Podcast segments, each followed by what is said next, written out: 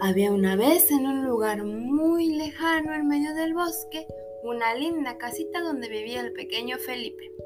A él le gustaba salir a jugar con los animales, lindos corderos, grandes vacas y muy coloridas mariposas. Un día, Felipe jugando se tropezó con algo y cayó al suelo.